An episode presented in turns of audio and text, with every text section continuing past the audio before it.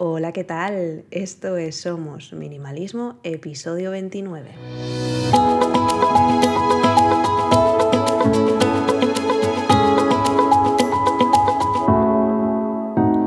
Bienvenidos una semana más. Yo soy Sarai, quien está detrás de este podcast en el que hablamos de minimalismo y todos los cambios que puede traer a nuestro día a día para tener una vida con sentido, con propósito y centrándonos en lo verdaderamente importante. Hoy quiero hablaros de varios truquitos que podemos hacer en menos de un minuto y que van a hacer que nuestra casa, nuestra casa parezca mucho más ordenada. Son pequeños... Mm, pequeñas actividades, pequeñas cosas que podemos hacer, como digo, en menos de un minuto y que si las interiorizamos van a, van a hacer que nuestra vida en casa y lo podemos aplicar a cualquier otro ámbito, sea mucho más fácil, se vea mucho más ordenado y a la larga pues nos quite ese estrés mental de ver las cosas eh, manga por hombro. ¿no? Son los micro hábitos que nos ayudan a mantener nuestro espacio ordenado y para poder estar más a gusto. Empezamos con hacer la cama. Hacerla si no nada más levantaros, antes de salir de casa como mínimo, porque si tenemos la cama hecha, ya hemos hecho la primera actividad, el primer check en nuestra lista de tareas del día y hay estudios, de hecho, que dicen que la gente que hace la cama es más propensa a realizar otras actividades que tiene marcadas en su día a día. Así que el primero de ellos, hacer la cama. Guardar el abrigo y los zapatos según llegamos a casa. Yo, de hecho, por mi parte, nada más entrar en casa, lo que hago es quitarme los zapatos de la calle y me pongo unas zapatillas. De esa manera también evito que la suciedad de la calle entre más allá de la puerta de casa.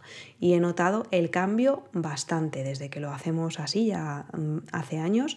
No sale tanta suciedad al limpiar que cuando yo recuerdo que no me quitaba los zapatos prácticamente nunca hasta que, llegaba la noche. Entonces, lo primero que hago nada más llegar a casa, quitarme los zapatos, guardarlos en el zapatero y hago lo mismo con el abrigo.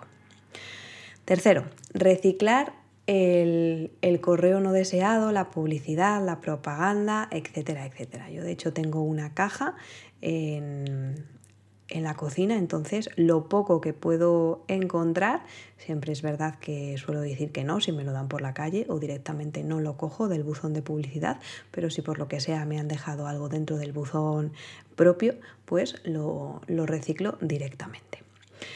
El número 4, guardad los platos limpios, no los dejemos fuera. Una vez estén secos, no nos lleva nada guardarlos ya seamos nosotros solos o si contamos con ayuda, pues para hacerlo entre varios se hace muchísimo más rápido. 5. No dejar la ropa en el suelo ni en los muebles. Yo tenía antaño una silla, que era la silla de la ropa, entonces toda la ropa que me iba quitando iba ahí. Ahora lo que hago es que si la ropa está sucia, la echo en el cesto de la ropa sucia y si está limpia, la iré un poco, la doblo y la guardo. El número 6, guardar las llaves en un sitio propio para las llaves. Y esto lo veo sobre todo en mi casa porque Dani, mi pareja, no lo suele hacer nunca, siempre las guarda en el bolso, las tira dentro del bolso y luego es incapaz de buscarlas y normalmente cuando saca a, la perrita de paseo coge las mías porque la suya no las encuentra. Las mías siempre están, nada más entras en casa, en un, en un bol que tenemos ahí a la entrada, entonces yo sé que siempre están ahí. Por tanto, según llego a casa, las dejo ahí y cuando voy a salir siempre las, las dejo en el mismo sitio y no están rondando por otro sitio.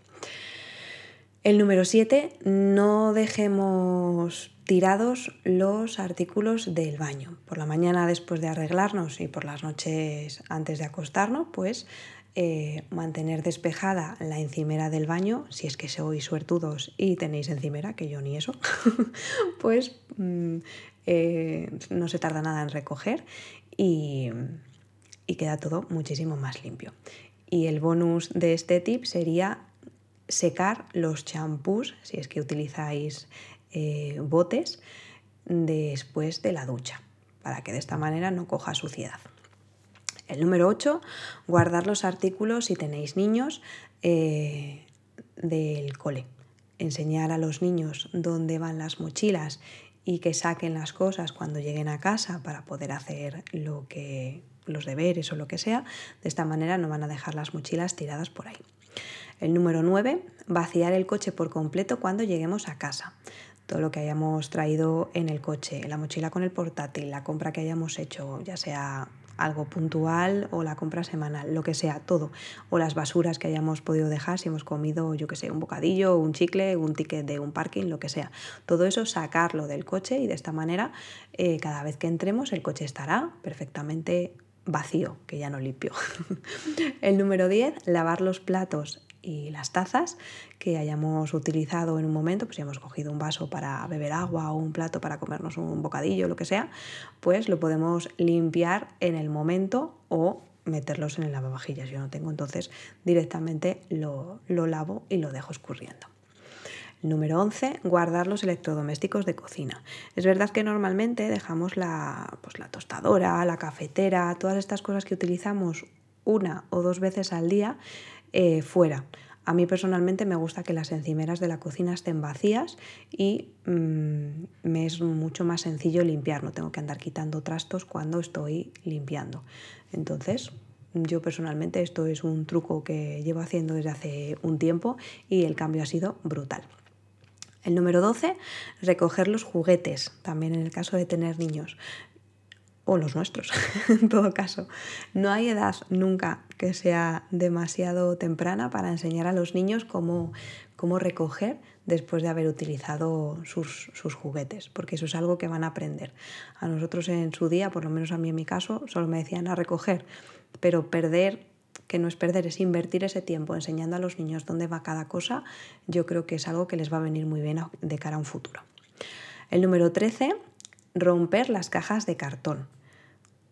Según tengamos una caja de un pedido, de un paquete, algo que hayamos comprado y no la vamos a usar, en vez de tirarlo directamente al reciclaje que tengamos en casa para luego bajarlo al contenedor, aplastarlo y de esta manera pues nos va a caber bastante más en el sitio donde, donde tengamos el resto de cartón. El truco número 14, guardar los mandos de televisión, Blu-ray, etcétera, etcétera. Nosotros solo tenemos un mando, tenemos más de las consolas y tienen su cajón, entonces en el momento en que se dejan de utilizar, se guardan ahí y así siempre sabemos dónde encontrar el mando de la televisión o los mandos de, las consolas. El número 15, vuelve a guardar los cargadores y los cables en los cajones o donde los tengas guardados. De esta manera no van a estar eh, mm, mm, pululando por ahí, no sabes dónde lo has dejado, si lo tienes en el bolso, si lo tienes encima de la cama, en una mesa, etcétera, etcétera. Yo en este caso los tengo todos juntos, entonces me es mucho más sencillo saber dónde están. El número 16, doblar la manta después de usarla. La típica manta que tenemos en el sofá, que se está muy bien, después de utilizarla, en vez de dejarla hecha un burruño en el sofá, doblarla y dejarla bien en el sofá, bien donde tengamos asignado el, sitio para la misma. El número 17, vacía los botes o los contenedores de basura llenos. Eh, alguien tiene que sacar la basura si el contenedor está lleno pues simplemente en un minuto vaciamos la basura, bajamos al contenedor y lo hacemos. El número 18. Devolver los materiales de lectura al hogar designado, ya sean revistas, periódicos, libros, lo que sea. Yo en mi caso, que lo que más leo son libros electrónicos, pues tengo el Kindle siempre en el mismo sitio. Ahora estoy con libros físicos, pues también el libro físico lo tengo siempre en el mismo sitio. Cuando lo voy a usar, voy a ese sitio, lo cojo, lo leo y lo vuelvo a dejar. El número 18. Dar un vistazo a aquellas obras y comidas caducadas, ya sea en la nevera o en la despensa. El número 20. Guardar las herramientas que estemos utilizando, que las herramientas tengan un, un, sitio específico. Yo este caso también me lo aplico mucho a mi espacio de trabajo, porque uso muchas herramientas y siempre que utilizo una la vuelvo a dejar en su sitio. Y número 21, guardar, revisar esos papeles que nos van llegando, facturas, etcétera, etcétera. Es verdad que ahora es mucho más sencillo no tener facturas porque tenemos la factura eh, electrónica. Yo de hecho todas las tengo así, pero si, llegan facturas en papel, pues tendemos a, abarrotar una habitación con montones de papeles dejando unos encima de otros. Entonces, de esta manera vamos a, conseguir quitar todo, todo ese montón.